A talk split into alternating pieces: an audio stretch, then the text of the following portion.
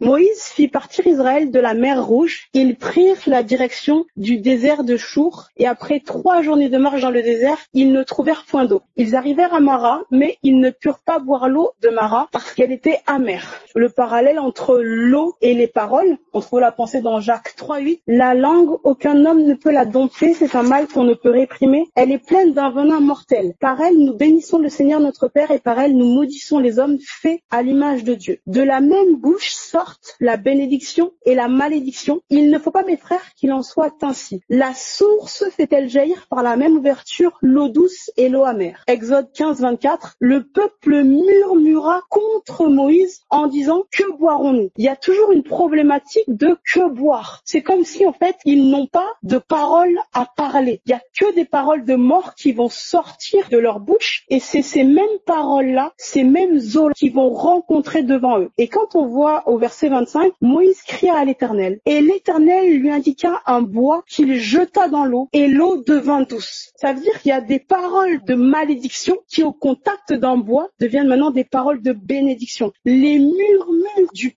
sur un plan, c'est l'équivalent des eaux amères qu'il rencontre. On a une problématique de paroles à parler. Quelles paroles parler? Dans le désert, qu'est-ce que ma bouche dit? Quand on regarde la bouche du peuple, on voit quelles sont les eaux qui abondent au-dedans d'eux. Dans les situations de désert que nous pouvons traverser, quelles eaux avons-nous à boire Eau douce, eau amère, parole de bénédiction, parole de malédiction, parole de vie, parole de mort, parole d'évangile ou parole du séjour des morts. La soif peut te faire parler. Quand les paroles de vie ne sont pas en moi, le manque de ces paroles-là va me faire parler dans la chair, va me faire parler en bas. Mon manque de révélation, mon manque d'immersion dans la parole me fait parler dans la chair.